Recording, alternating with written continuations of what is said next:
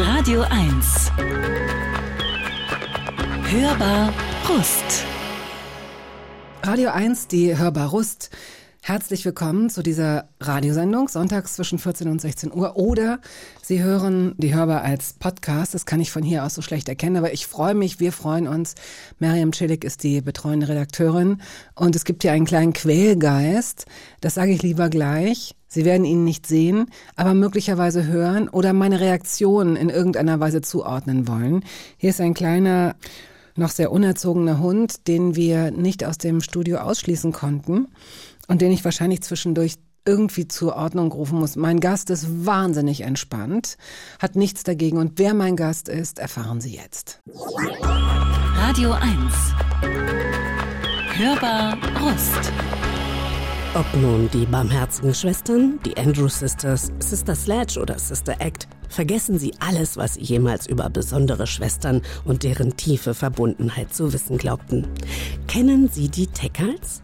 Es handelt sich um eine deutsche kurdisch-jesidische Familie mit elf Kindern.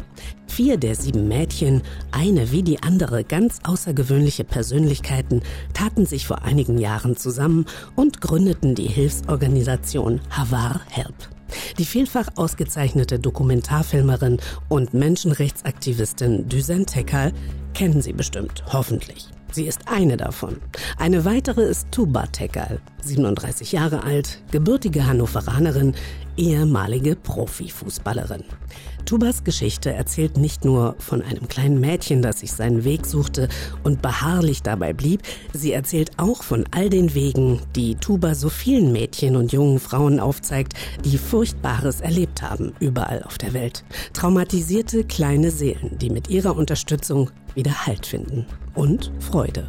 Und erfreulicherweise kann uns Tuba ihre und diese Geschichten gleich selbst erzählen. Herzlich willkommen in der Hörbar Ost. Herzlich willkommen nochmal mit offenem Mikrofon. Wir sind uns ja schon begegnet, Tuba. Wir kennen uns ein bisschen. Ich kenne zwei deiner Schwestern. Also insofern äh, fühlt es sich ganz familiär und du bist total entspannt mit diesem kleinen Derwisch hier. Ja, als du eben Quälgeist gesagt hast, dachte ich, du moderierst mich an tatsächlich. Bist du in deiner Familie als Quälgeist äh, verrufen? Nee, eigentlich eher nicht. Deswegen, ähm, nein. Mhm. Aber ich freue mich sehr, hier zu sein. Vielen Dank. Sehr gerne. Elf Kinder. Ähm, wo bist du in der, in der, in der Rangfolge sozusagen, also rein chronologisch? Ich bin die siebte von oben. Genau, also ich gehöre eher zu den Jüngeren mit 37 Jahren. Ja, und also als du schon lebtest, kamen demnach noch vier weitere, auf die, weiß ich nicht, wie alt warst du, als das letzte Kind kam? Ähm, sieben. Da kamen Zwillinge. Die sind heute 30. Okay. Genau. Mhm. Und ähm, ja, ich war ein bisschen traurig, als nach mir noch ein paar mehr Kinder kamen, ehrlich gesagt. weil ich sowieso schon so wenig Aufmerksamkeit bekommen habe. Und dann noch weniger. Aber es scheint euch ja, also jetzt ganz, jetzt kommt, weil du weißt, welcher Spruch jetzt kommt, es scheint euch nicht geschadet zu haben. Also weiß ich nicht, habt ihr euch untereinander als Schwestern oder Geschwister die gebührende Aufmerksamkeit geschenkt? Oder wie, was glaubst du, warum ihr alle so in euch zu ruhen scheint? Das würde ich schon mal wirklich so formulieren. Das ist eine sehr gute Frage. Tatsächlich glaube ich, dass wir als Kinder, ähm, klar, wir haben äh, die Älteren haben immer auf die Jüngeren aufgepasst und so war es zum Beispiel auch, dass unsere Eltern uns nie aus dem Haus gehen lassen ähm, haben, wenn wir nicht äh, ein jüngeres Geschwisterchen irgendwie mit an der Hand hatten. Ah, ja. mhm. Also das war schon gegeben, damit wir so ein bisschen aufeinander aufpassen können. Meine Eltern konnten das ja nicht alleine bewerkstelligen. Und ich glaube, dass das schon irgendwie so ein bisschen so war, dass wir aufeinander aufgepasst haben, uns vielleicht doch die Aufmerksamkeit gegeben haben, die wir gebraucht haben. Mhm. Wobei ich immer dachte, dass es eben nicht so war. Interessant. Also in der Rückschau merkst du, es war ja. wohl so, aber als du es erlebt hast, fehlte es dir oder nervte es dich und äh, so wird es wahrscheinlich auch deinen Geschwistern gegangen sein, ne? Also dass man so, während man, oh nee, ich will die jetzt nicht mitnehmen und oh, wieso darf ich denn nicht mitspielen? Und doch, ich verstehe das auch. Genau das. das ist so der also, Klassiker. Also, ja, ja, genau das. Und ähm, ich habe mich wirklich, ich, also meine Eltern sagen heute oder auch meine Geschwister, meine Älteren, dass sie sich so gar nicht an meine Kindheit erinnern, weil ich dann doch eine von denen war, hm, wenn nicht sogar diejenige, die sich äh, so ein bisschen in, ihre, in ihrer eigenen Welt äh, vergraben hat und ähm, irgendwie 24-7 immer nur vom Fernseher äh, saß und geträumt hat und ähm, Was hast du denn geträumt? Wovon? Ach, von allem Möglichen. Also wir haben ja gerade, äh, wenn wir schon den Quälgeist, äh, deinen dein Hund ähm, ansprechen. Jetzt kommt etwas, was ich nicht befürworte, aber, Aber gut. äh, tatsächlich auch so, ich habe ja die unendliche Geschichte gesehen und Fuchur und ich finde, dein, dein Hund Yuki sieht ja genauso aus. Und äh, nur in kleiner halt, aber ich habe mich äh, Das tatsächlich. ist aber lieb, dass du sagst, dass das nicht so ein acht mal vier Meter großes Tier ist. Nee, aber ich muss äh, sagen, ich habe mich oft auf den Rücken von Fuchur geträumt damals und ähm, mir so gewünscht, irgendwie auch so, ich habe mich so nach Freiheit gesehnt und nach Normalität und ähm, nach ein bisschen mehr Ruhe und das waren so ganz viele Dinge, die von denen ich geträumt habe, aber ich habe auch davon geträumt, dazu zu gehören. Ich habe davon geträumt, ähm, Teil von etwas zu sein und obwohl ich Teil dieser großen Familie war, hatte ich dennoch den Eindruck, es irgendwie nicht zu sein. Mhm. Und wessen Normalität hast du dir da geliehen? Denn jeder hat ja seine Normalität. Welche wolltest du haben? Die meiner Klassenkameradinnen, die ähm, ja von von Fabienne und und Zora und und Lisa und wie die alle hießen. Wie lebte denn Fabienne? Mit einem Bruder und einer Mutter, die immer zu Hause war und kochte und mit ihr Hausaufgaben machte? Naja, so? genau. Es war halt wirklich nur ein Bruder. Äh, die Eltern, äh, sie wurden nicht als ähm, asozial abgestempelt. Ähm, sie waren vermeintlich normal, in Anführungsstrichen. Das weiß ich heute natürlich auch besser, ne? Aber damals, also ich schäme mich auch dafür, dass ich ähm, mich damals dafür geschämt habe, wo ich so herkam. Dass wir irgendwie, es ist wie es ist, aber viele haben uns nun mal auch als asozial betitelt und ähm, mir wurden Dinge sozusagen abgesprochen, weil ich vermeintlich nicht deutsch aussah und das hat mich schon geprägt und ich bin ein bisschen anders damit umgegangen als meine Geschwister, muss ich sagen. Also Introvertiert, du hast dich dann in dich Total. zurückgezogen. total. Und ähm, dass ich heute die bin, die ich bin, ist irgendwie auch sehr interessant, weil ganz viele ähm, meiner alten Klassenkameradinnen und, und Lehrer, Lehrerinnen mir heute auch irgendwie nicht glauben können, dass ich dann vor 300 Schülern spreche oder so. Aber tatsächlich hat der Fußball das auch so ein bisschen mit mir gemacht. Ja, und irgendwas muss da noch sein. Also ich kenne jetzt vier aus eurer Familie und ich würde gerne auch irgendwann noch mal die anderen kennenlernen, weil jetzt schmeichel ich dir natürlich oder ich schmeichle dir und deinen, deinen Schwestern, die ich kenne, aber ihr habt alle irgend so eine hm, irgend so ein besonderes, irgend so eine besondere Kraft und irgend so ein Leuchten, das auch andere so mitzieht und andere Menschen so begeistern kann für Dinge. Das ist was ganz Besonderes. Vielleicht, wenn wir jetzt gleich durch dein Leben marschieren, so ein bisschen kommen wir dem auf die Spur, woran es liegen kann. Vielleicht auch einfach nur, weil ihr seid, wie ihr seid. Ähm, fiel es dir leicht, acht Songs aus deinem Leben rauszusuchen? Also zu Beginn war ich tatsächlich sehr überfordert damit. Und am Ende, als ich es dann abgeschickt habe, habe ich gedacht, ach Mensch, da wäre mir jetzt aber noch, noch mehr eingefallen. Ja. ja. Es geht los mit einem Song, den du für deine Schwestern ausgesucht hast. Füchse von den absoluten Beginnern featuring Sammy Deluxe. Ähm, wir hören's und dann lernen wir sie ja eh kennen. Wickeder MC mit Flows pur Natur wie Sensi und Freestyles näher am Geschehen als jedes Hip-Hop-Fancy. Wuchs mich in die Materie, das Möglichkeit unbegrenzt gibt. Leider folgen viele falschen Vorbildern und lernen's nie. Das Publikum zu rocken, das auf einer anderen Frequenz liegt. Was uns nicht betrifft, da man unsere Bühnenpräsenz liebt und Rap-Exzellenz sieht, die sich der Vorstellungskraft vieler entzieht. Sam Semilia und die Beginne erkennt sie. Oh. Au, der Magen knurrt wie Sau. Ich hau aus meinem Bauch. Verschließ die Tür, ziehe durchs Revier, markiere hier und da mal, dass ich da war. Höre Gelaber, schleiche gerade über die Promenade. Zeuge einer großen Maskerade. Große Buchstaben, grelle Farben, die mir sagen, dass sie Kabelfernsehen haben. Tuba Tekal ist heute hier zu Gast. Du musst mir mal helfen dabei, wie ich dich ähm, vorstellen soll. Ich habe jetzt mal, es gibt so, so Wörter, das ist so, das klingt so ein bisschen rau, Sozialunternehmerin, das ist so ein bisschen, das hat sogar keine Temperatur, das Wort. Aber es ist natürlich, es entspricht dem, was du tust. Du bist äh, ehemalige Profifußballspielerin, ehemalig finde ich auch immer so doof in einem Titel, ja. Aber du bist es ja, äh, du hast Mädchen trainiert. Ich glaube, dafür fehlt dir momentan die Zeit, aber oder tust du das noch hin und wieder? Schaffst du das noch hin und wieder? Ja, auf jeden Fall. Ja. Die Zeit nehme ich mir dann auch. Und wie, wie soll ich dich vorstellen? Wie soll ich dich titulieren? Du, lass uns gemeinsam irgendwas herausfinden, weil das fällt mir persönlich auch immer sehr schwer. Und ich mag auch dieses, dieses ehemalig nicht. Ähm, aber am Ende ist es das. Ähm, irgendwie ehemalige Fußballerin. Trainerin finde ich zu kurz. Ja, es, begriffen. es, es ist auch nicht alles. Ähm, es gibt ja viel mehr Facetten. Genau, irgendwie. Hm, Gründerin, ja. Okay, wir, vielleicht haben wir am Ende dieser, dieses Gesprächs irgendeine, irgendeine Eingebung. Sollten wir zuerst deine Eltern kennenlernen oder sollten wir zuerst die kurdisch-jesidische Kultur kennenlernen? Wie, wie gehen wir am besten vor? Was ist am sinnvollsten? Wahrscheinlich letzteres, ne?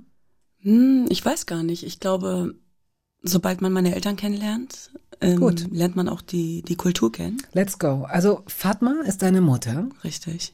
Ich weiß nicht genau, wie man deinen Vater ausspricht. Se- Seimus? Chemo. Seamus. Mhm. Seamus. Beschreib uns doch die beiden mal. Also sie müssen sich sehr, sehr gern haben, denn sie hatten mindestens, mindestens elfmal haben sie sich wirklich von Herzen umarmt.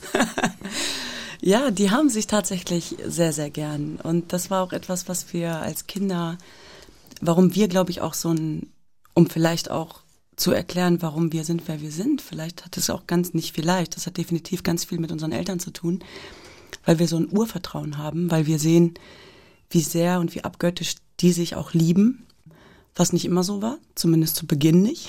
Es ist eine arrangierte Ehe, ja, ne? genau. Und äh, die haben sich aber lieben gelernt und ähm, respektiert gelernt. Und ja, meine Eltern sind, also meine Mama, wir sagen immer, sie ist die Regierung. Ähm, sie ist so, sie hält so den Laden zusammen.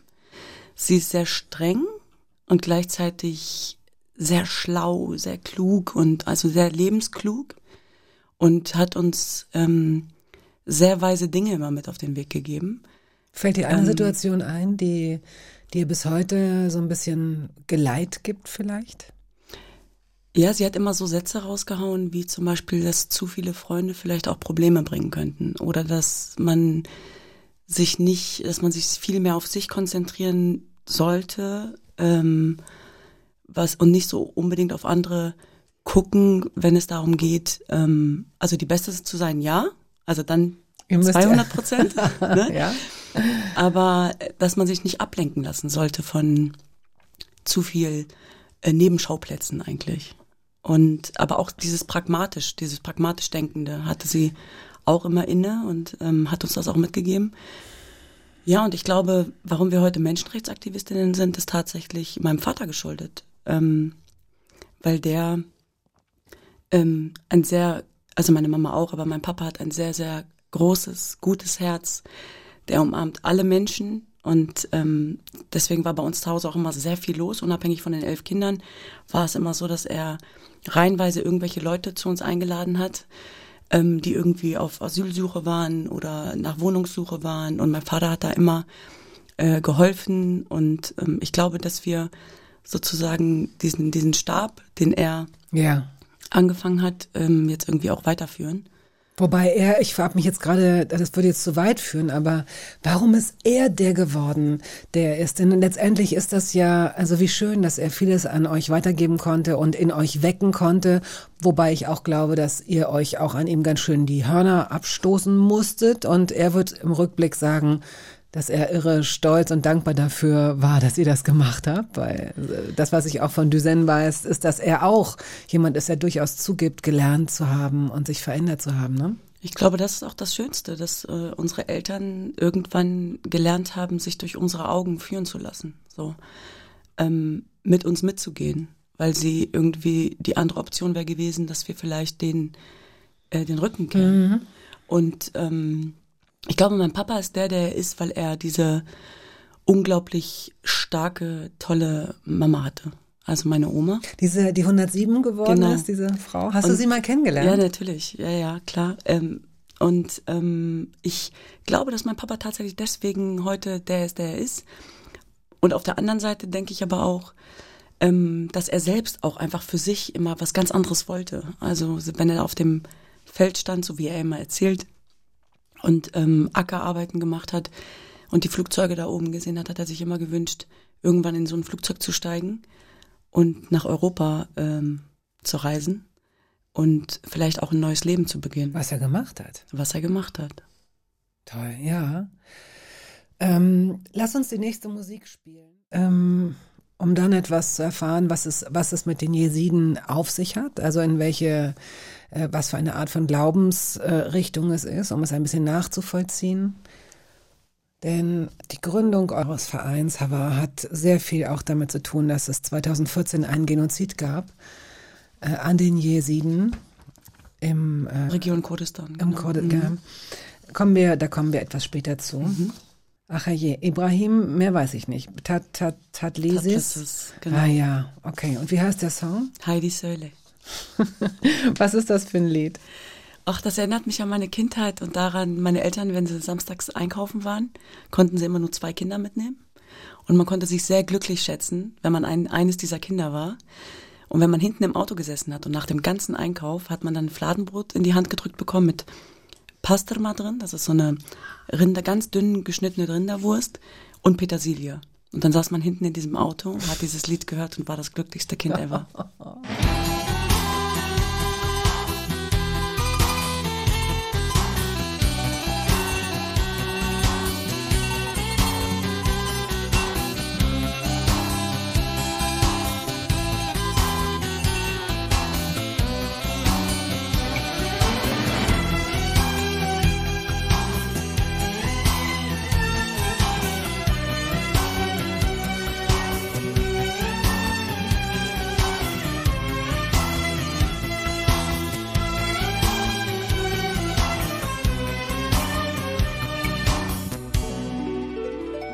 Tuba ist heute hier zu Gast. Sie hat in der Fußball-Bundesliga gespielt. Sie hilft Mädchen und jungen Frauen, die möglicherweise in Flüchtlingsunterkünften sind, die auf der Flucht waren, die Schlimmes erlebt haben, hier Fuß zu fassen, Spaß am Lernen zu entwickeln, möglicherweise durch Fußball Selbstbewusstsein zu bekommen unterstützt noch von drei weiteren Schwestern, habt ihr eine Menschenrechtsorganisation gegründet, einen Hilfeverein, Hava heißt er, den man im Übrigen auch unterstützen kann und sollte. Ihr lebt von Spenden. Erinnere mich daran, falls ich nicht oft genug nachfrage oder darauf hinweise, tu es einfach, denn eure ähm, Aktionen sind so unterstützenswert und bewundernswert, wie ihr das macht. Also es sind ganz tolle Sachen, die auch, die wir hier auch gleich äh, noch vorstellen werden. Die Jesiden sind eine, bitte korrigier mich, ethnisch-religiöse Minderheit. Wie viele gibt es ungefähr noch auf der Welt und wie viele davon in Deutschland? Denn ich glaube, hier ist die größte Diaspora. Genau, wir sind äh, gegenwärtig eine Million, davon 500.000 auf der Flucht und äh, die größte Diaspora ist in Deutschland mit circa 200.000. Ah ja. Mhm. Die Sprache ist Kurmanji. Kurmanji, genau. Kurmanji. Mhm. Ist es kurdisch? Ja. Okay. Hauptsiedlungsgebiete, jetzt kommt so ein bisschen äh, Internetwissen, Nordirak, Nordsyrien, südöstliche Türkei. Richtig. Ja. Jeside ist man qua Geburt. Also ich kann mich nicht entscheiden, Jesidin zu werden, sondern entweder habe ich das Glück oder Pech, dass meine Mutter oder mein Vater, nein, im Idealfall beide. Geht, beide. geht es so, was, was passiert denn, wenn mein Vater nicht Jeside ist? Laut Religion ist man dann quasi kein äh, Jeside oder keine Jesidin. Ja, genau. Also, okay. Mhm. Es geht nur, wenn Vater und Mutter Jesiden sind. Genau, jesidisch mhm. bist du per Geburt und also wenn beide Elternteile sozusagen jesidisch sind. Mhm, okay. Ähm, es ist nicht so, dass ich Jesidin werden wollen würde. Da ist ja, ähm, also wenn ich in eure Familie irgendwie mit dem Ticket rein könnte, würde ich es sofort werden. Aber es ist jetzt auch nicht die offenste äh, Religionsgemeinschaft oder der äh, offenste Glaube aus meiner Perspektive. Es ist jetzt wahrscheinlich aus deiner Perspektive nicht besonders angenehm darüber zu sprechen, wenn ich mir jetzt so das raussuche, was ich selbst persönlich als ähm, nach wie vor ein bisschen rückschrittlich empfinde und was leider in vielen Religionen ähm, genau läuft. Es ist Endogamie, es ist Patriarchat. Äh, wer einen Andersgläubigen heiratet, wird aus der Religionsgemeinschaft ausgeschlossen. Jesidinnen sollten jungfräulich in die Ehe gehen. Also du kannst mir jederzeit widersprechen, wenn ich jetzt hier Sachen aufzähle, die nicht mehr zeitgemäß sind oder falsch, ja. Ähm, ich möchte nur einfach darüber so ein bisschen informieren, zumal auch dann vielleicht der, der Druck etwas deutlicher wird, unter dem deine Eltern standen. Heute vielleicht nicht mehr stehen, aber damals auf jeden Fall standen, denn sie kamen aus einem sehr tradierten Lebensbild und haben ihre Kinder, ja, haben euch Freiheiten gelassen, haben euch Luft gelassen. Manchmal musstet ihr extrem kämpfen, aber sie haben es zugelassen und mussten sich dann rechtfertigen, ne? Richtig. Und ähm, ja, diese Religion ist eine der ältesten Religionen Mhm. weltweit Mhm. und hat natürlich auch, äh, wir sind keine Schriftbesitzer beispielsweise, also wir haben weder eine Bibel noch eine Tora äh, noch einen Koran und deswegen gelten wir aber eben auch äh, für viele als Ungläubige und das war eben auch der Grund, warum der IS 2014 diesen Völkermord sozusagen, also warum sie diesen Völkermord gerechtfertigt haben, weil sie gesagt haben, wir, wir seien Ungläubige, weil wir keine Schriftbesitzer sind. Und ähm, trotzdem möchte ich sagen, woher das kommt, dass, dass diese Religion eben dann doch in, in dein, aus deiner Perspektive heraus natürlich dann auch ein bisschen ja nicht wirklich offen äh, Ja, aussieht. Ja. Wir werden verfolgt, äh, seitdem es uns gibt, also wie Jesiden. Und diese Heiratsregel beispielsweise ist entstanden aus einem Schutzmechanismus heraus, aus Angst auszusterben.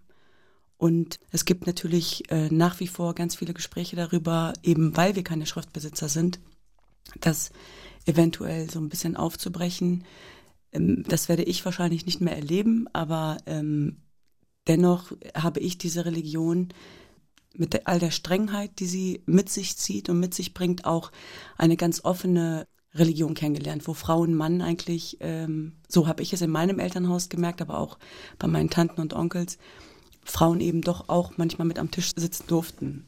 Aber das bedingt dann tatsächlich auch ähm, durch unser Elternhaus eben. Und so althergebrachte Traditionsbilder dann auch wegzukicken, ist natürlich auch schwierig und auch schwer, wenn man es nicht anders kennt. Und dennoch äh, ist es uns ganz gut gelungen, mit dem, dass wir hier in Deutschland waren, auch als Kinder hier groß geworden sind, dass meine Eltern nämlich äh, eben auch hier waren, das Verständnis dafür auch so ein bisschen ja zu erweitern für meine Eltern Mhm. und sie uns es ist nicht leicht gefallen, uns diese Freiheiten zu geben und wir sagen, wir reden ganz offen darüber, dass wir uns all diese Freiheiten auch erkämpfen mussten. Das war keine Selbstverständlichkeit. Deswegen, ähm, ja, wir sind in Unfreiheit geboren, obwohl wir in Deutschland geboren sind. Und dennoch sehr frei und haben dabei nicht nur unsere Eltern mitgenommen, sondern ganz viele. Ähm, Das glaube ich und das ist, das ist toll äh, und ihr lebt es ja auch vor und letztendlich ist das, was ihr tut oder zumindest ihr als Schwestern jetzt über den Rest der Familie weiß ich zu wenig Bescheid, zum Wohle aller. Also da kann man, glaube ich, gar, gar keine zwei Meinungen haben. Ich reagiere aus meiner Perspektive heraus. Also ich natürlich wäre es jetzt auch eine Möglichkeit, es einfach nur objektiv zu sagen und gar keine emotionale Haltung dazu zu haben. Aber das wäre nicht ehrlich. Ich möchte keine Religion äh, beleidigen. Ich möchte aber immer wieder darauf hinweisen, dass ich glaube, dass die meisten Weltreligionen auf, den, auf dem Rücken der Frauen ausgetragen und gelebt werden. Es Und- ist auch, es ist auch wichtig, dass du das machst und ähm, wenn du das eben auch so empfindest und fühlst. Und ich möchte auch gleichzeitig dazu sagen, ähm, wir haben in erster Linie sind wir auch die größten Kritikerinnen unserer eigenen Religionsgemeinschaft. Ich äh, erinnere mich an Filme meiner Schwester Düsen, äh, die ja eben auch schon angesprochen worden ist. Ähm, die hat Filme gemacht, eben auch zu dieser Thematik und ähm, auch zu unserer Religionsgemeinschaft. Und bei Nichten ist es so, wenn wir ähm, über andere Religionen beispielsweise sprechen, dann, dann gucken wir aber immer erst bei uns, logischerweise. Und dennoch ist es für uns wichtig, dass wir irgendwie all unsere Projekte ja eben auch multiethnisch, multireligiös sind, dass wir eher ähm, versöhnend sind. Ich, Das, das, ne? macht, Also das macht genau. ihr super gut. Und das, ich wollte auch Ja, ja, ich, ich Und verstehe. das ist, aber- es ist ein Zwiespalt, in, in den ich gerate äh, oder ähm, in dem man geraten kann, wenn man darüber spricht. Denn es äh, nicht zu besprechen wäre, da, da wäre etwas unvollständig. Und letztendlich ist es ja auch so, dass Religion soll für mein Verständnis Menschen stärken, Halt geben. Und deswegen bin ich, ich bin wahrscheinlich zu sehr ich will mich jetzt gar nicht Feministin, sondern Menschenfreund auch nennen. Also ich nenne mich auch Feministin, aber um zu sagen, warum äh, wird Frauen so oft auch die Bildung vorenthalten in so vielen Religionen? Natürlich weiß ich, warum es so ist, aber warum soll das so weitergehen? Ne? Also benutzt nicht ein iPhone 14 und verhaltet euch dann in den Punkten so rückschrittlich. Also entscheidet euch, denke ich. Und ich habe das, ich habe natürlich, ich kann leicht darüber reden. Das ist ähm, für euch äh, ungleich schwieriger. Wurdet ihr denn da nicht auch als ähm, ähm, Verräterinnen oder so äh, tituliert? Ich sag mal so, also mein Vater, meinem Vater war es immer sehr wichtig, dass, dass vor allem auch wir Töchter ähm, an Bildung partizipieren, dass wir zur Schule gehen, dass wir unsere Ausbildung machen, dass wir studieren gehen. Ähm, Warum war ihm das so wichtig? Weil er nie die Möglichkeit hatte. Und äh, er nach der vierten Klasse ähm, irgendwie nicht mehr weiter zur Schule gehen konnte. Und deswegen war es ihm ganz wichtig, weil er wusste, dass Bildung oft der Schlüssel für mhm. ganz vieles ist. Mhm. Und ähm, deswegen war es äh, meinen Eltern eben auch so wichtig, dass wir daran partizipieren und eben auch äh, versuchen, irgendwie die Besten zu sein. Und ähm, es ist so, dass ich äh, in meinem Jugendalter irgendwie mich nie mit dieser Religion identifiziert habe, nicht wirklich. Ähm, es fiel mir immer schwer, irgendwie darüber zu sprechen oder zu erklären, wer genau wir jetzt sind. Und keiner wusste, wer die Jesiden sind, was die Jesiden sind. Und zur traurigen Berühmtheit sind wir ja eben erst mhm. 2014 gekommen. Und das war aber auch der Moment, und deswegen haben wir ja dann auch diesen Verein gegründet, ähm, wo wir uns also so nah dieser Religion Kann ich total haben, weil man, weil man dann so gedacht hat, wir sind gegenwärtig nur eine Million und jetzt sollen wir ausgelöscht werden.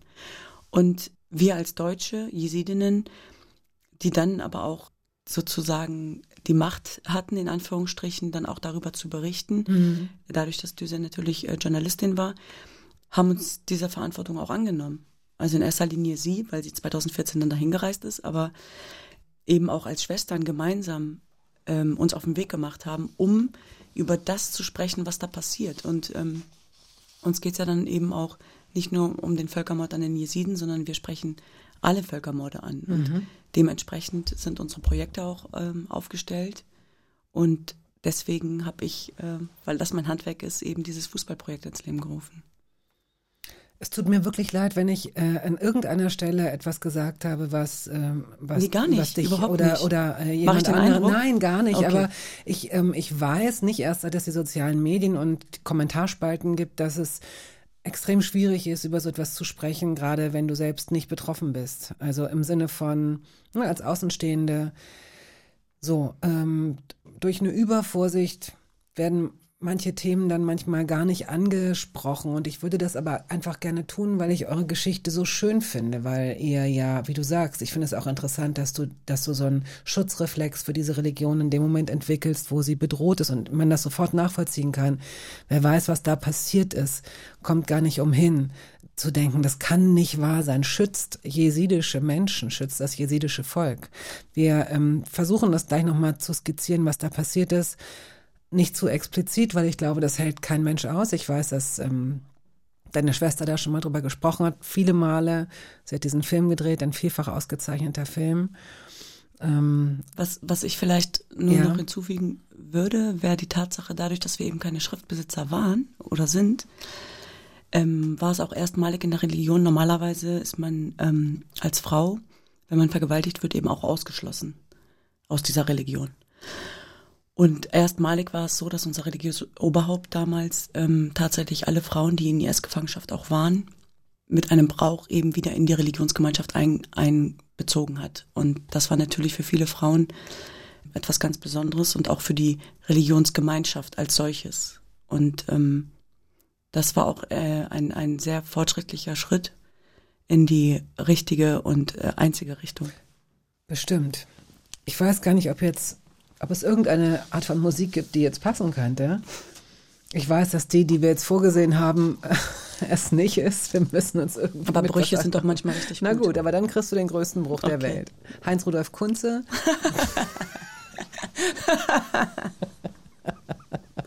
Dein ist mein ganzes Herz. Willst du uns dazu ein Stichwort geben?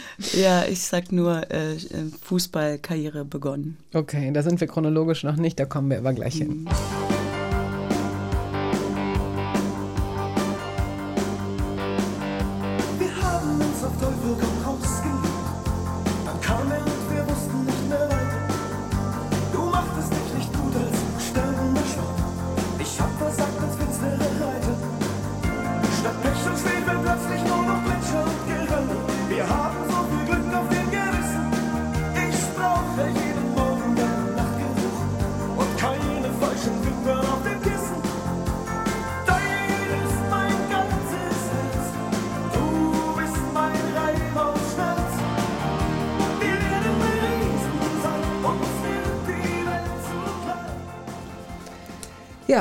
Was soll ich sagen? Wenn Sie Pech haben, geistert Ihnen dieser Song die nächsten 48 Stunden durch den Kopf. Ich hoffe.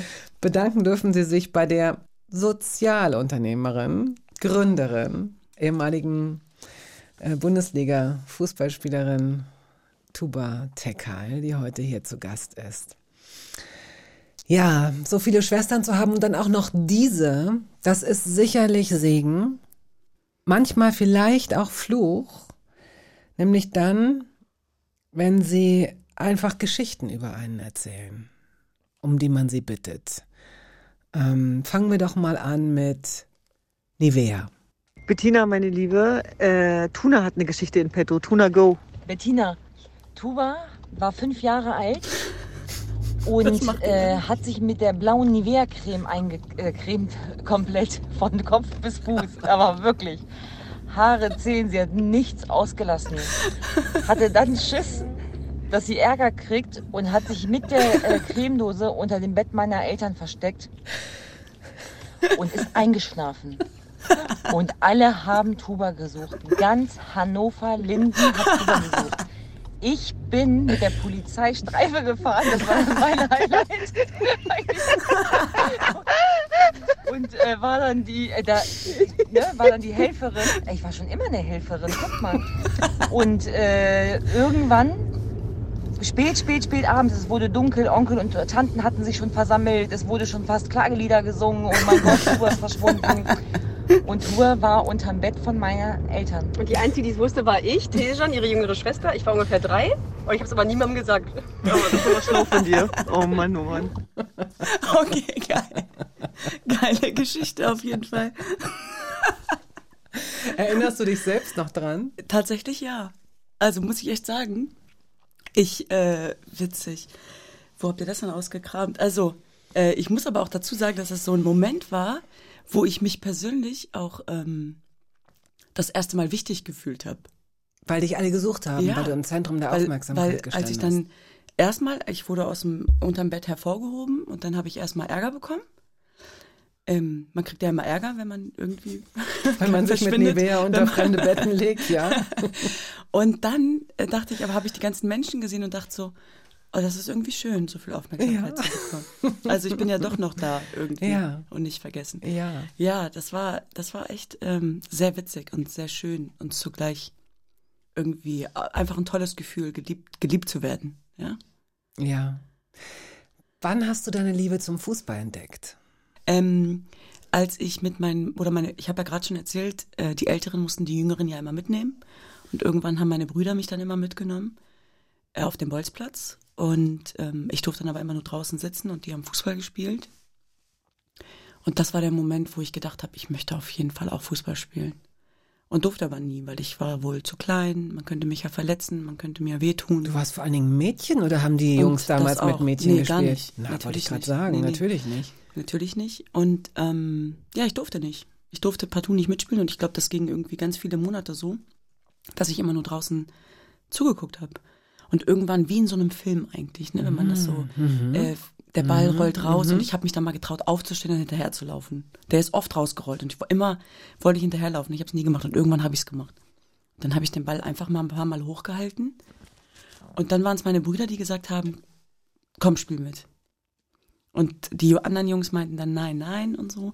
Ende vom Lied war, ich habe dann mitgespielt und irgendwann wurden meine Brüder nicht mehr angerufen, sondern ich. No. Ja.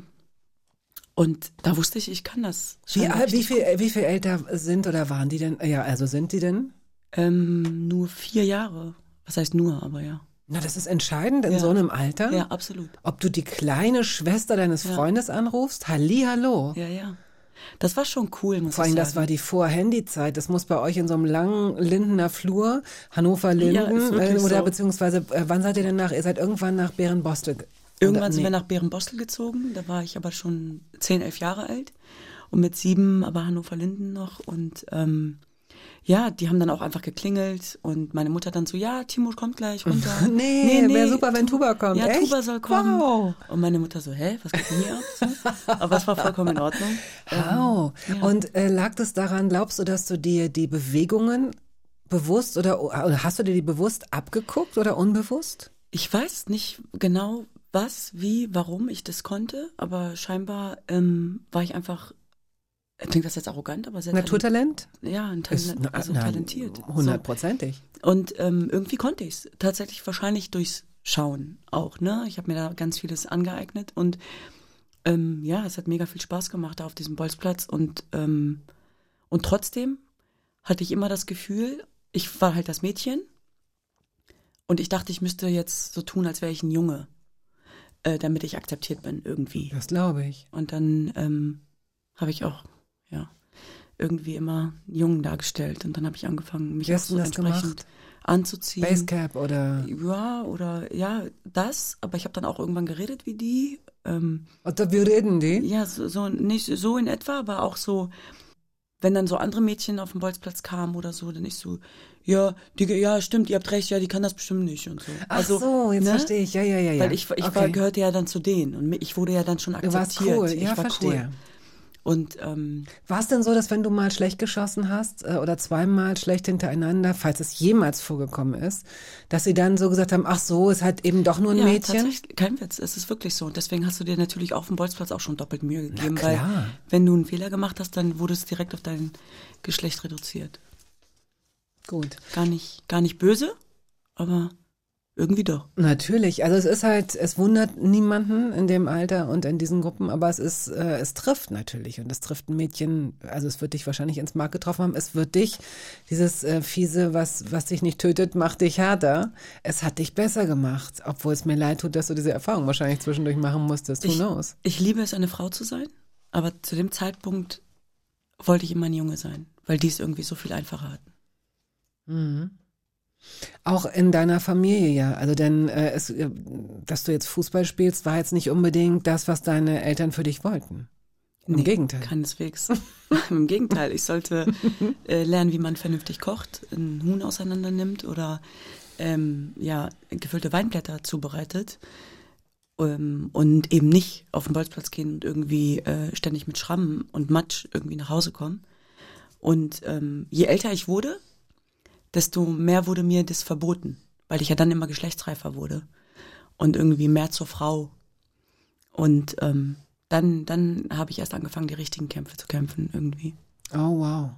Bis dahin musstest du so eine Art Doppelleben führen Mhm. und hast gesagt, von 14 bis 18 Uhr, ja, ich muss noch, was weiß ich, lernen, Schularbeiten Ja, so, machen. Da hat mir eh keiner geglaubt, aber ich habe halt gesagt, ich treffe Freunde oder Freundinnen. Und ähm, mit dem, dass meine Klamotten natürlich immer sehr dreckig Ah, waren. da haben wir doch noch einen kurzen Spot von deinen Schwestern gestern aus dem Auto. Die haben sehr schnell reagiert. Tuba hat ja damals immer heimlich Fußball gespielt, sie durfte ja nicht. Und ich musste dann immer ihre Sportsachen mit ihren Bokern und ihren Fußballtrikots und den kurzen Hosen alle in so einen Beutel packen. Und wenn nach neben Tuba sich dann verabschiedet hat von meiner Mutter, dass sie lernen geht, habe ich dann den Beutel aus dem Fenster geschmissen und ihr die Fußballsachen zugeworfen.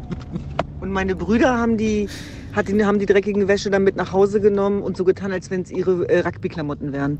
Ach toll, ey. Ich möchte irgendwie noch einen Platz, irgend noch ein Ticket reingelost werden in eure Familie. Elf ist doch auch wirklich so eine ungerade Zahl. Voll. Du bist herzlich willkommen. Du bist herzlich willkommen. Oh, vielen Dank. Ich muss noch einmal die Schule von vorne bis hinten durchmachen, oder? Noch einmal. Ach Quatsch, du, bist, Nein. du darfst auch so. Okay, gut. Ähm, die erste Hälfte ist rum. Wir feiern äh, Bergfest äh, mit den Nightcrawlers. Push the Feeling. Gib uns noch mal ein Stichwort dazu. Ähm, Freiheit, aber auch Freundschaften. Wo sind wir jetzt? In welchem Alter? In deinem Alter? Ich glaube, ich war 18, so 18, 19 äh, in dem Dreh. Und ähm, ja, eine ganz tolle Zeit, weil ich irgendwie das Gefühl hatte, ich kann Berge versetzen. their lives again, their lives to pull us, their lives again, their lives to pull us, their lives again, their lives to pull us, their lives again, their lives to pull us, their lives again, their lives. Radio 1. Hörbar Brust.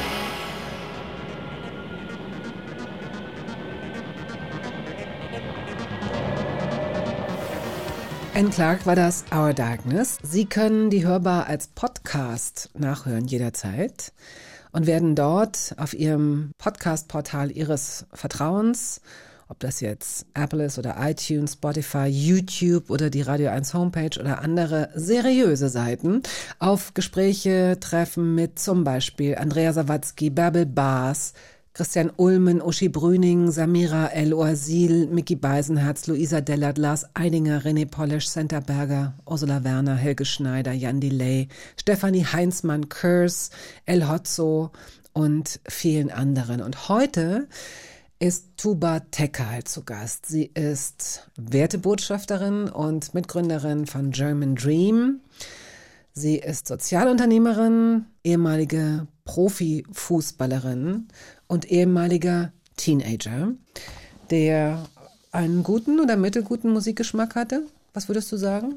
Ich würde sagen, mittelgut. Aha. Warum bist du gerade unsicher? Hast du Angst, dass da Weil, vielleicht. Nee, ich habe gerade daran gedacht, ähm, ich, ich mag ja Menschen nicht, die auf die Frage antworten, was, welche Musik magst du, die dann sagen, ach, querbeet. Und ich bin so eine Kandidatin, die dann so sagt, ach, ich mag eigentlich alles. Mhm. Und ähm, muss aber auch dazu sagen, wir haben ja eben auch ähm, meines dein ganzes Herz gehört oder vorhin. Und es sind sehr viele Welten aufeinander gestoßen. Das heißt, ähm, in der Familie gab es viel Elektro, House und kurdische Musik natürlich. Ja. Und als ich beim Fußball war, da gab es dann auf einmal Schlager und ja, Mhm. Matthias Reim und, und wie sie alle heißen. Gutes Stichwort. Da, warte mal, da haben wir doch noch was. Und, oh Gott, bitte nicht. Scheiße, ich glaube, ich weiß, was kommt. Nächste Story von Tejan. Äh, Tube und ich haben uns ja ein Zimmer geteilt, jahrelang. Und äh, ich war total auf Musik und habe dann immer im Radio, früher mit den Kassetten, immer auf Play und äh, gedrückt und, und Record und habe dann immer die Musik aus dem Radio aufgenommen und immer die Fashion-Lieder, die gerade so innen waren und die man eben so gehört hat als junges Mädchen. Und habe dann immer meine Kassetten gesammelt. Und dann kam ich immer nach Hause, wollte meine Kassette abspielen und dann war immer Matthias Reim drauf, weil Tuba sie alle überspielt hat mit Matthias Reim Musik. Und ich kann die Lieder, glaube ich, bis heute, weil sie die so in mein Gehirn gebrannt haben, alle auswendig. Ja. Ja, das war ich. Aber das Aber daran sieht man, dass du ehrlich bist. Also du hast hier, du lieferst hier wirklich ab. Ähm, sagen wir mal so, es gibt noch eine Geschichte, die wir irgendwann einstreuen. Entweder du kannst sie dir ersparen, wenn du uns von selbst Oh Gott, ich will es nicht eine sagen. harte oder lustige oder besondere Geschichte erzählst, die deine Schwestern noch nicht kennen. Wenn du das schaffst, dann werden wir auf die letzte, möglicherweise sehr, sehr, sehr, sehr diskreditierende Geschichte Ach verzichten. du grüne Neune. Kannst du dir überlegen, musst du nicht jetzt beantworten. Aber jetzt müsste die Geschichte kommen, also irgendwann in den nächsten 40 Minuten, die sonst niemand weiß. Heute so eine Weltpremiere, wo deine Schwester, wo Weltpremiere. alle Schwestern sagen, hast du das gewusst von Tuba? Nein. Interessanterweise passiert das aber ziemlich häufig, Ja. dass die dann immer sagen, sag mal, Tuba, was haust denn du hier ständig für Geschichten raus? also das ist tatsächlich so.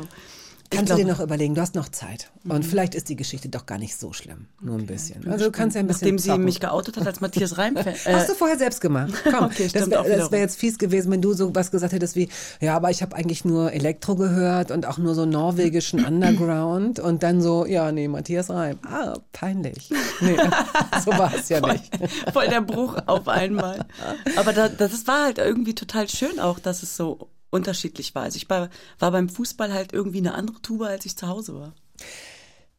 Also bei elf Kindern kann ich als Einzelkind mir überhaupt gar nicht vorstellen, wie sich eure Mutter überhaupt die ganzen Namen merken konnte. Also, äh, wie ist das abgelaufen?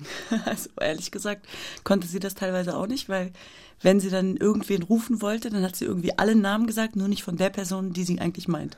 Oh. Und dann wusste man immer, okay, alles klar, sie meint mich, weil sie hat dann immer nur gesagt, Tulin Tekin Timur Tuna und dann wusste ich, alles klar, mein Name ist nicht gefallen, dann ruft sie wohl mich. Aber das sind noch nicht alle. Jetzt, jetzt, mal, jetzt möchte ich mal alle, Alle, hören. Ja. okay. Von oben nach unten? Ist mir unten? völlig egal.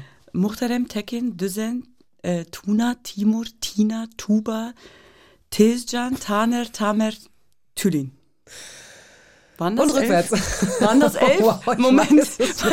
Wann habe ich jemanden vergessen? Nicht, dass ich irgendwer auf den Schlips getreten Na, fühlt. und den meinst du dann, genau wie ja, bei genau dir. das, ja, ja. so, genau das. Nee. Ah, und Duzen also Duzen, tatsächlich eher. Duzen. Genau, Düsen. Duzen. Ja, Ah, aber wie nennen sie auch immer Düsen und Düsenantrieb und also das Ganz herzliche Grüße, Düsen. Ich versuche es nie wieder falsch zu machen. Duzen, okay. oder wie wir sie immer nennen, Düsen, weil ja, weil ihr alle einen mit Tee habt, ja, ja. Ähm, wann bist du zu gut gewesen, um nicht im Verein zu spielen? wann wurdest du hast ja weiter Fußball gespielt, so semi-heimlich. Äh, und irgendwann wirst du in einen, in einen Verein gegangen sein. Genau, mit 16.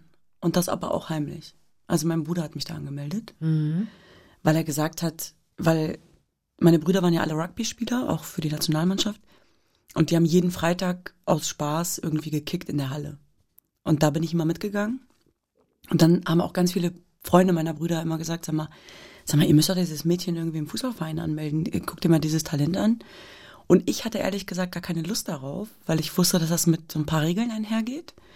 Und ähm, mit so Trainings.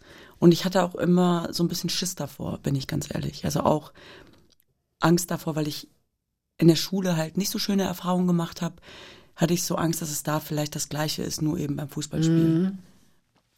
Mein Bruder äh, und ich haben dann aber gewettet. Ähm, es war irgendwie ein Spiel Deutschland gegen Italien oder so und ich habe auf Deutschland gesetzt, er auf Italien und er hat gesagt, wenn er gewinnt, dann müsste ich mich anmelden bei einem Verein. Da habe ich gesagt, Deal.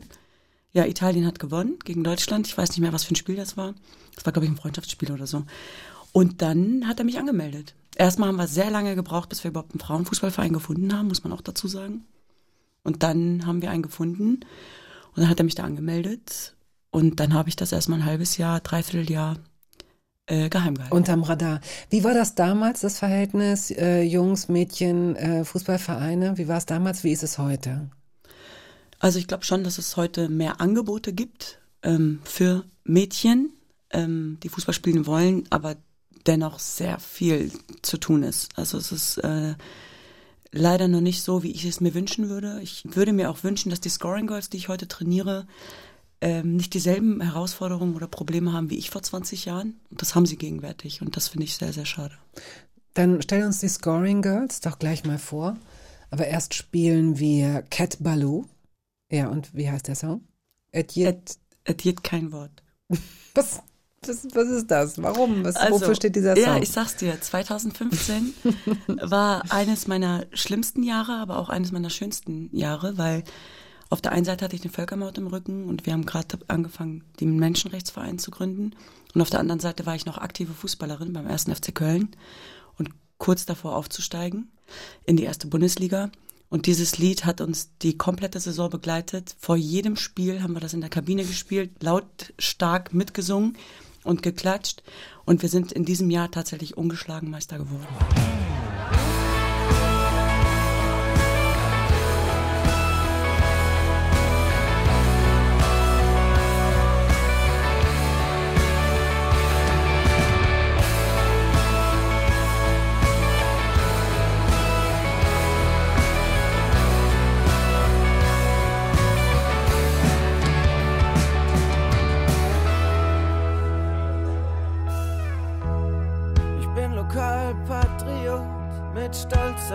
Schwing, fahren, schwing, Rot und Wies. Alle wollen nach Berlin, Russ in die große Welt.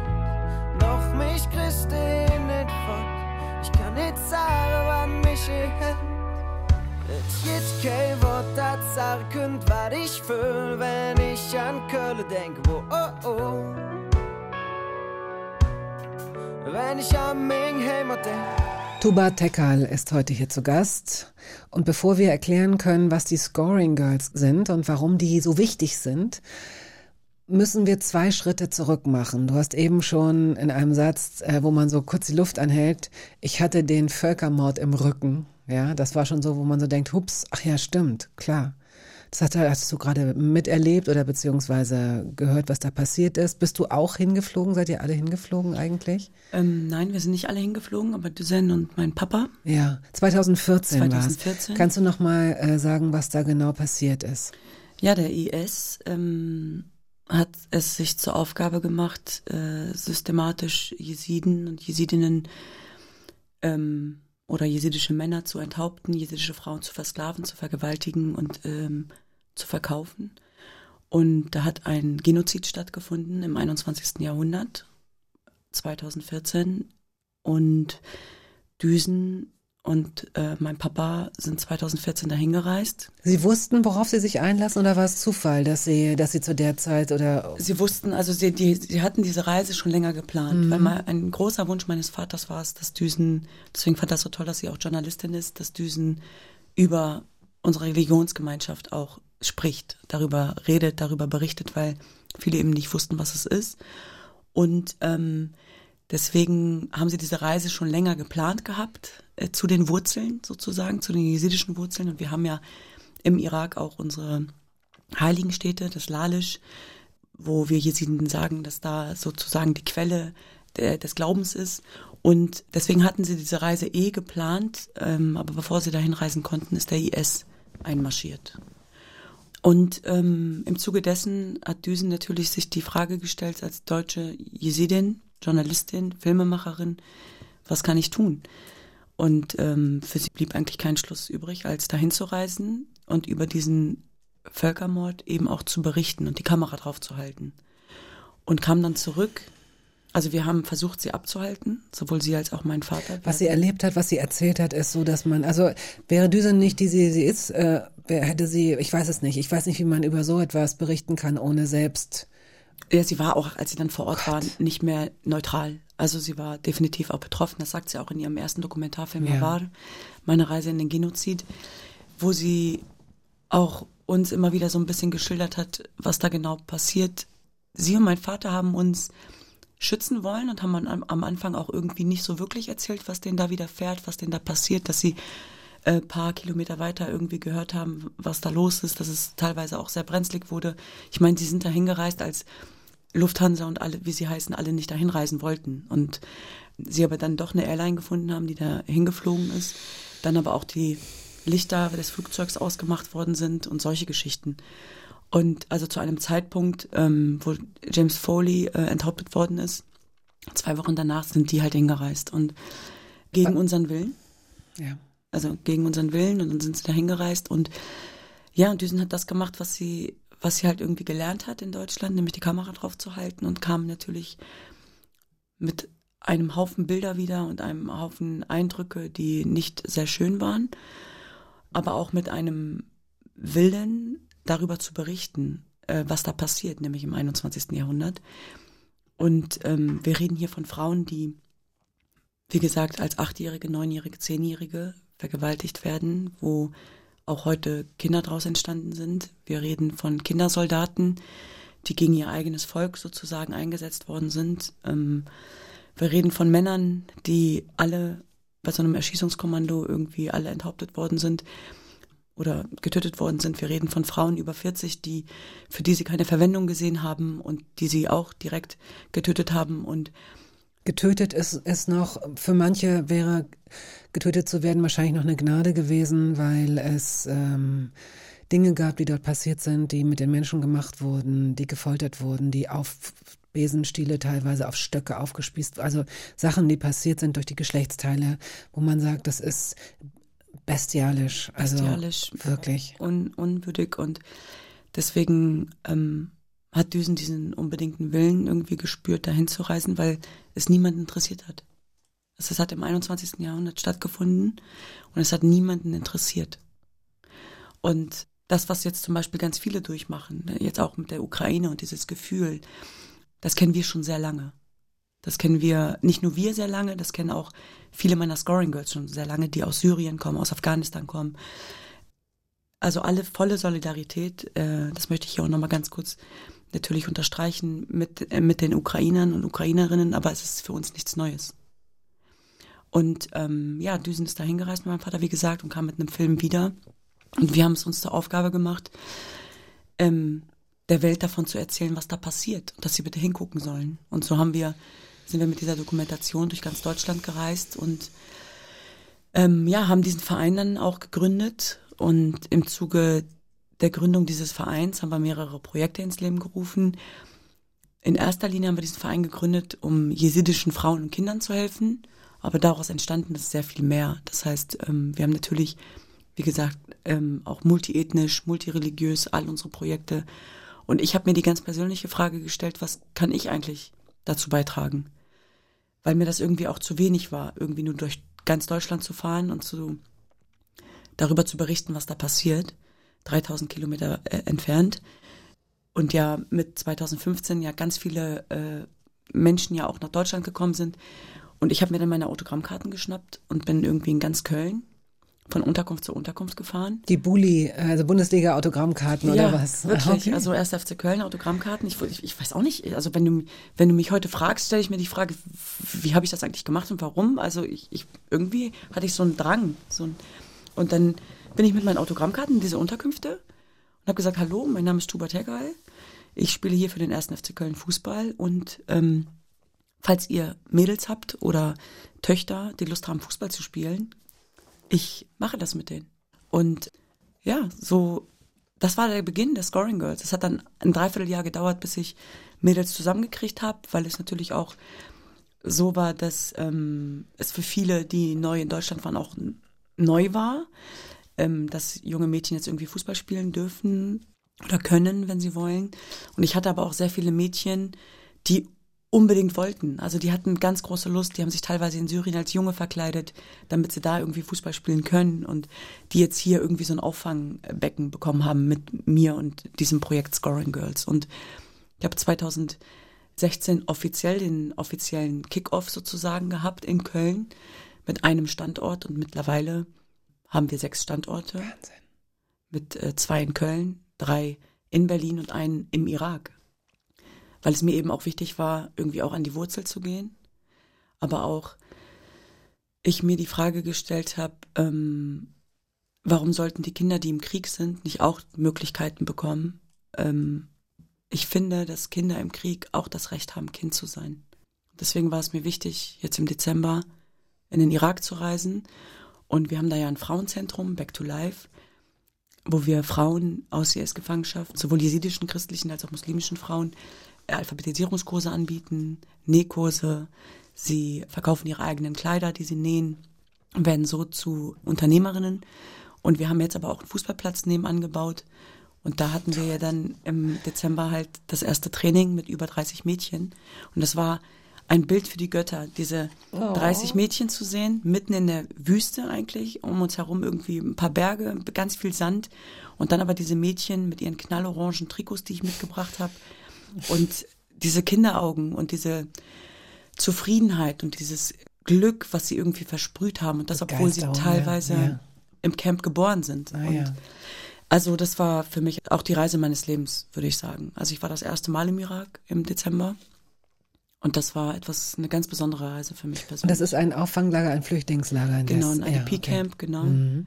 Okay. Und die, sie sind dort vor Ort, harren da aus und wollen auch nicht nach Europa oder so. Die sagen halt, sie möchten nur, und das ist ja auch Teil unserer Arbeit, dass man eben vor Ort für menschenwürdige Verhältnisse sorgt. Und sie wollen dort bleiben, weil das ihre Heimat ist, weil ihre Mhm. Vorfahren da begraben liegen. Und ähm, ja, Ähm, das ist jetzt der Moment, wo wir äh, gleich Musik spielen und Sie die Gelegenheit haben, falls Sie gerade zu Hause so ein bisschen rumschlupseln, sich einen Stift und einen Zettel zu holen, falls Sie noch zu so einer analogen Generation gehören oder gerade in der Stimmung sind. Denn es wäre gut, gleich nach dem Song mal darauf hinzuweisen, wie man euch äh, als Verein unterstützen kann. Denn du hast jetzt ein paar Projekte mal angetickt und die sind alle so unterstützenswert und alle so toll. Und ähm, hast du so eine, hast du so eine Nummer, eine Spenden-Kontonummer im Kopf zufällig? Sonst äh, suchen wir die jetzt raus, während die Musik läuft. Okay, so machen wir es. The Verve Bittersweet Symphony steht wofür? Also das steht wirklich dafür, dass meine Eltern mir und meinen Schwestern erlaubt haben, auf eine Reise mit einem Auto zu gehen oder zu fahren. Und zwar sind wir nach Rimini gefahren und eigentlich war es nicht denkbar, dass wir als junge Mädchen diese Reise auf uns nehmen. Aber was sie dann gemacht haben, war, sie haben das Auto voll getankt, sie haben Öl Oh. gewechselt, sie haben die Reifen vernünftig hergerichtet und uns dann äh, 17 Stunden mit dem Auto losfahren lassen. Und das bedeutet für mich definitiv Freiheit.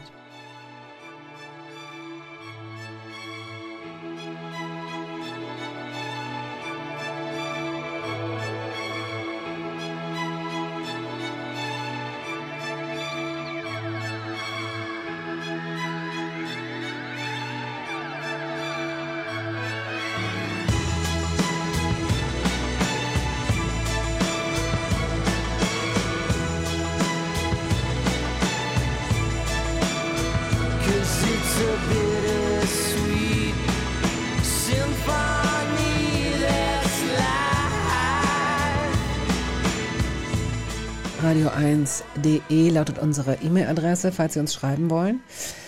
Und falls Sie jetzt da schon sitzen mit einem Stift, weil Sie gerade nicht ins Netz können, denn da wäre es ganz einfach. Wenn Sie spenden möchten, wenn Sie Havar unterstützen möchten mit all den wunderbaren Projekten, über die Sie sich schlau lesen können im Netz eben, dann gehen Sie auf www.havar geschrieben H-A-W-A-R, also auch so wie man es, wie es klingt, havar.help. H-E-L-P. Und da äh, kommen Sie zu einem Spenden-Button. Aber wenn Sie es ähm, old-fashioned mögen, dann bekommen Sie jetzt hier den IBAN. DE 601 009 4 mal die 0 25 90 515 003. Jetzt lese ich es nochmal schnell vor. DE 601 00 9 4 mal die 0 25 90 515 003. So, und die Scoring Girls, ich habe ein paar Interviews darüber gelesen und in einem dieser Interviews steckte die größte, kleinste, wunderbarste Geschichte, die ich jemals gehört habe, glaube ich. Von Silva, spreche ich ist, äh, du weißt, welches Mädchen ich meine. Ich glaube, sie kommt aus Syrien, wenn ich das Mhm. richtig erinnere. Genau. Und ich weiß nicht, ob mich jemals etwas so berührt hat wie ein äh, von ihr, glaube ich, gar nicht so, ich glaube gar nicht, dass sie so nah am Wasser gebaut war, als sie das einem Journalisten erzählte, dass sie, sie ist mit ihrer, ich glaube, ihr Vater ist gestorben, ne? der ist bei einem Autounfall gestorben und sie ist mit ihrem Bruder und ihrer Mutter übers Mittelmeer, glaube ich, gekommen auch. Genau. Ne? Mhm. Und weißt du, auf welchem Part ihrer Geschichte ich anspiele, wer, was mich so berührt hat?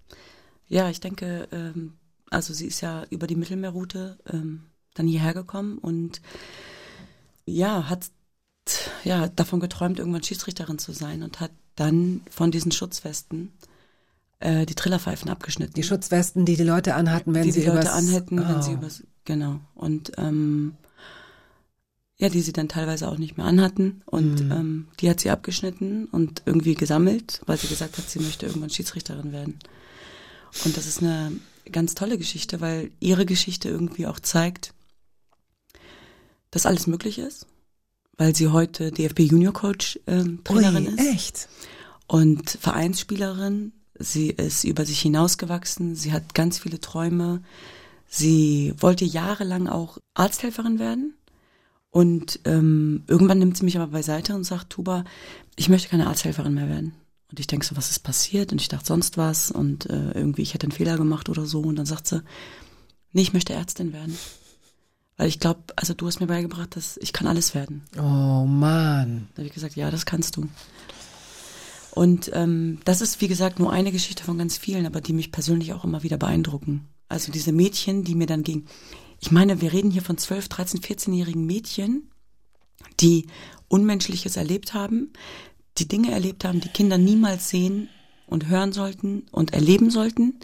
Gefühle, die sie ihnen niemals ausgelöst werden sollten. Das erleben sie und dann kommen sie aber daher und haben diese Energie, diese Kraft, diese Träume, diese Wünsche. Und das ist etwas, was mich total beeindruckt. Ich war ja im Irak im Dezember und da genau das Gleiche. Ich habe mich kurz dabei erwischt, wie ich ein schlechtes Gewissen bekomme, weil es mir irgendwie so vermeintlich also gut geht. Und wäre ich an einem anderen Fleck der Erde zur Welt gekommen, dann wäre ich eine von denen gewesen. Und diese Mädels haben es mir aber nicht erlaubt, ein schlechtes Gewissen zu bekommen, weil sie gesagt haben, wir möchten, wir finden es toll, dass du hier bist, wir finden es toll, dass du dieses Angebot für uns schaffst. Und wir möchten, dass du über uns berichtest. Und das Einzige, was wir uns von dir wünschen, ist, dass du uns nicht vergisst.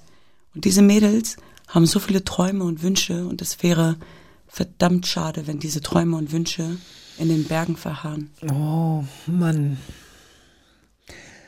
Ähm, am einfachsten wird es für dich natürlich sein, obwohl es unglaublich viel Zeit kostet und Kraft kostet, weil du ja auch bis vor kurzem das alles noch ganz alleine auch organisiert hast, auch Spiele organisiert, die Spielerinnen abgeholt hast. Also die hätten ja, oft hätten dir die Eltern ihre Töchter gar nicht mitgegeben. Und auch das ist jetzt schon der zweite Schritt. Der erste Schritt ist nämlich, nee, der erste Schritt, das ist der dritte Schritt. Der erste Schritt ist, dass, dass die Mädchen überhaupt Bock haben, mitzukommen.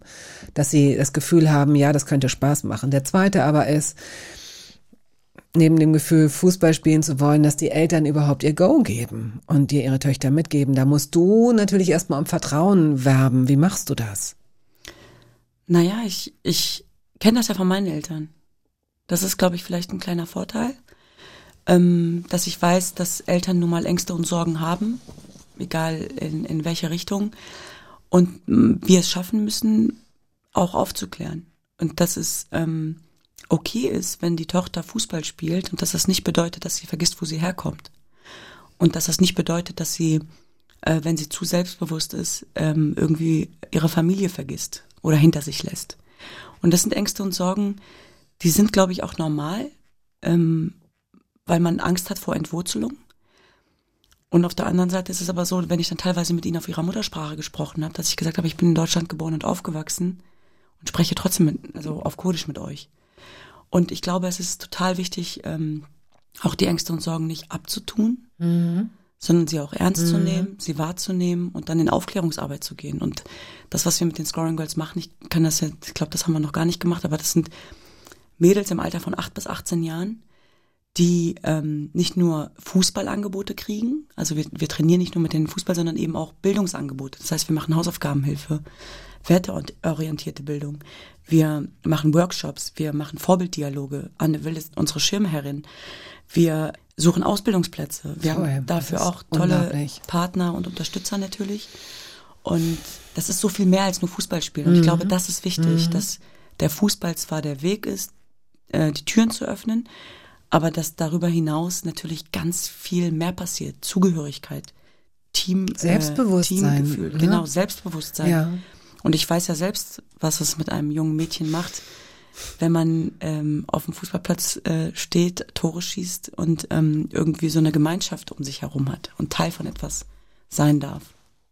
Hat das tatsächlich dazu geführt, dass, weil du, die, du hast dich als introvertiertes Kind beschrieben, dass sich tendenziell in dieser großen Familie eher so ein bisschen einsam fühlte, dass dieses Gefühl verschwand? Also hast du durch diese Erfahrung auf dem Platz ähm, ein, anderes Selbstwertgefühl bekommen, recht schnell? Absolut, ja, Wow. definitiv. Mhm. Also das habe ich auf jeden Fall.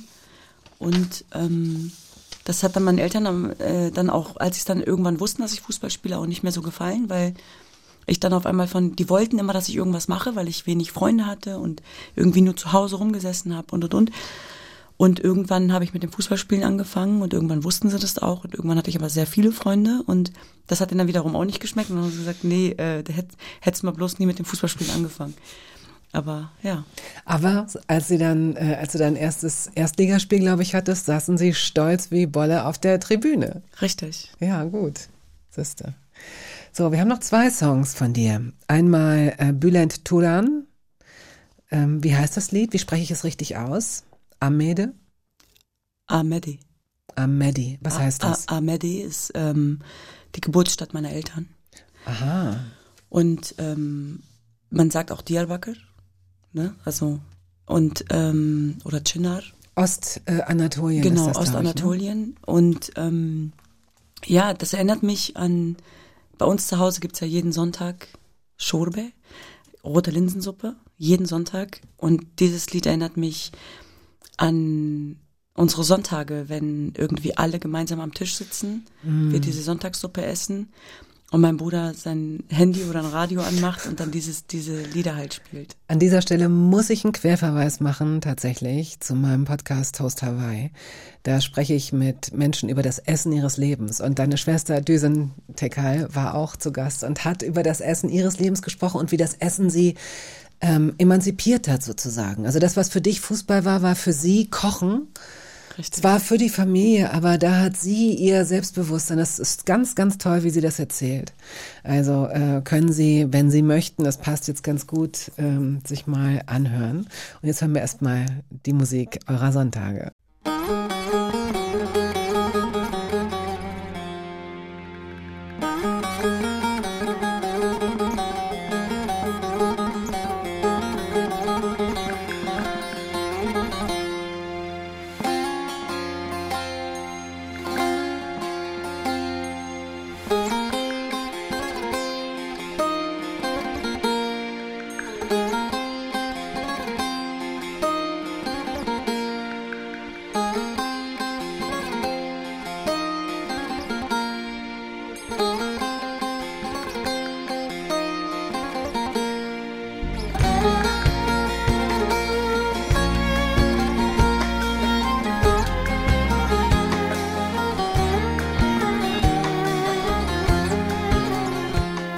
Tuba Tekale ist heute hier zu Gast und alles, was du sagst, ist rein, reinen Herzens, schön und deswegen muss es, es muss einen kleinen Bruch geben. Da hast du ja selbst vorhin, hast du ja selbst gesagt, es muss zwischendurch Brüche geben und wir haben wirklich lange gesucht. Wirklich lange gesucht. Und wir haben. Jetzt habe ich Angst. Ich habe deine Schwestern immer und immer wieder gebeten, dass es auch eine Geschichte geben muss, die in irgendeiner Weise mal einen Schatten wirft auf dein reines Wesen. Und dann. Ach du grüne Neune. Nach vielen Stunden des Überlegens haben sie eine gefunden und uns mitgeteilt. Wir, wir haben jetzt noch eine kleine Geschichte, die ist äh, klein, aber fein. Also Tuba sollte mich abholen äh, von der Geburtstagsfeier, weil ich zu viel getrunken habe. Und hinterher musste Tuba abgeholt werden, weil sie zu viel getrunken hat. Da kichern sie. Ja. da lachen sie. Also okay, aber das ist okay. Ich dachte, es wäre schlimmer gewesen, aber tatsächlich ähm, war es so, dass Tejan äh, mich angerufen hat und gesagt hat, Tuba, äh, du musst mich abholen, mir und Sarah geht's nicht gut und so, äh, kannst du uns bitte abholen? Und ich so, ja klar, bin mit einer Freundin dahin und hinterher saß ich dann da mit Lutz und Ingo und ähm, wir haben da irgendwie ein Bier nach dem anderen gezischt und äh, ich musste irgendwann nach Hause gebracht werden tatsächlich. Ja, ja. Äh, ja, äh, das ist, aber, aber die Geschichte geht eigentlich noch. Die geht noch, oder? Die geht noch, die ah, geht ja, noch. ja, okay. Ähm, ganz zum Schluss, ähm, bevor dieser Punkt ganz verschwindet, das ist zwar eigentlich ein Thema für sich, das, und zwar ein riesengroßes Thema, aber wir sollten es nicht, nicht besprochen haben. In einem der Interviews hast du sinngemäß gesagt, ich wollte etwas ausschließlich für Mädchen machen, weil die ja oft eben auch, wir haben es festgestellt, extrem benachteiligt werden. Und Sinngemäß sagst du dann noch, die entwickeln sich auch ganz anders und, ähm, und, und haben oft ein ganz anderes Selbstbewusstsein, wenn sie unter sich sind.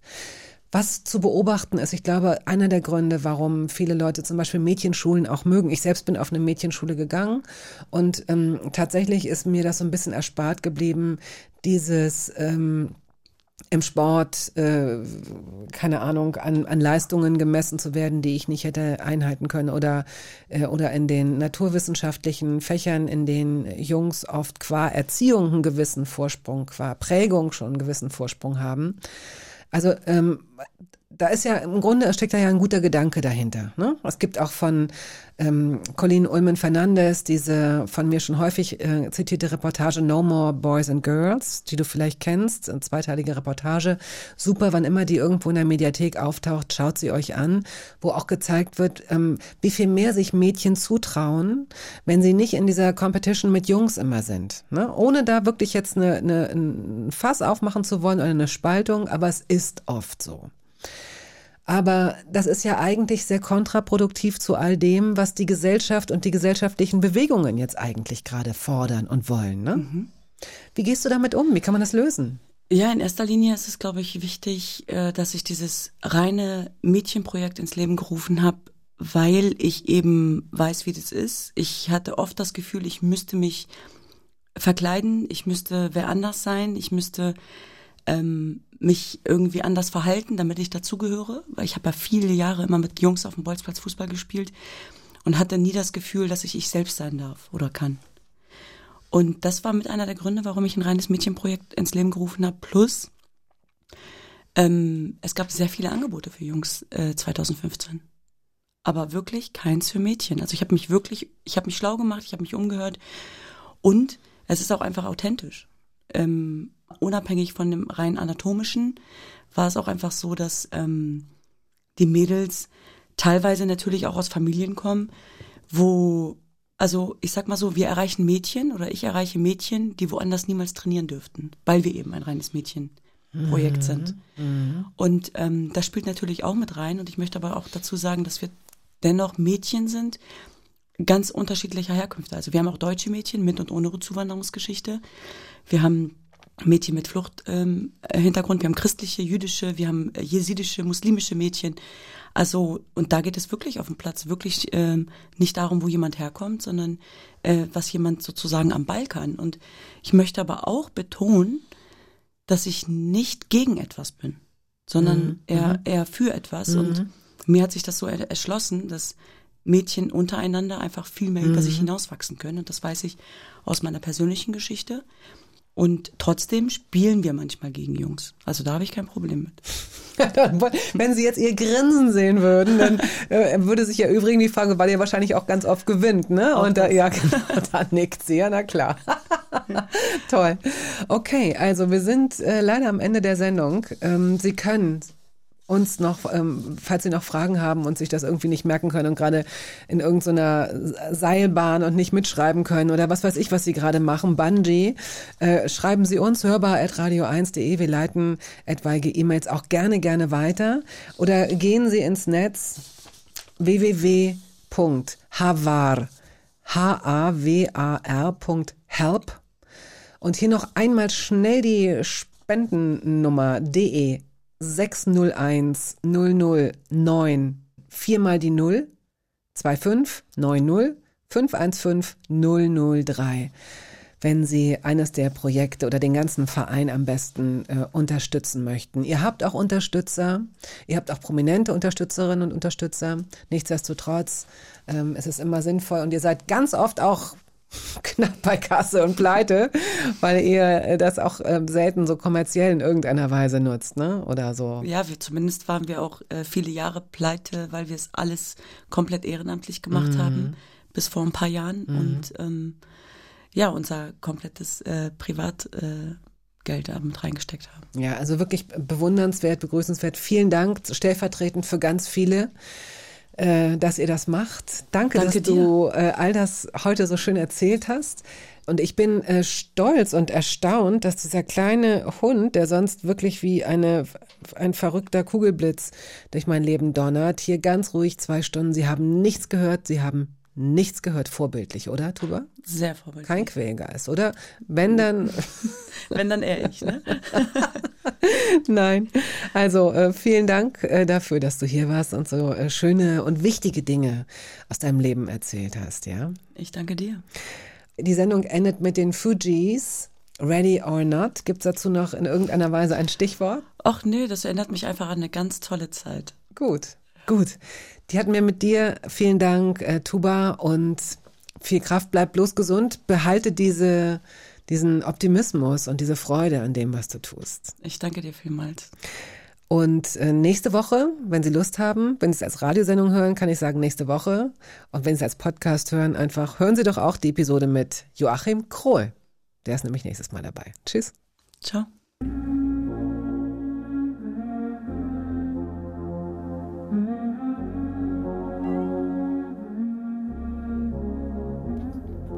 Ready or not, here I come. You can't hide. Gonna find you and take it slowly. Ready or not, here I come. You can't hide. Gonna find you and make you want. Das war der Podcast der Radiosendung Hörbar Rust. Wir hoffen, dass es Ihnen gefallen hat. Wenn Sie möchten, Sie können ihn abonnieren.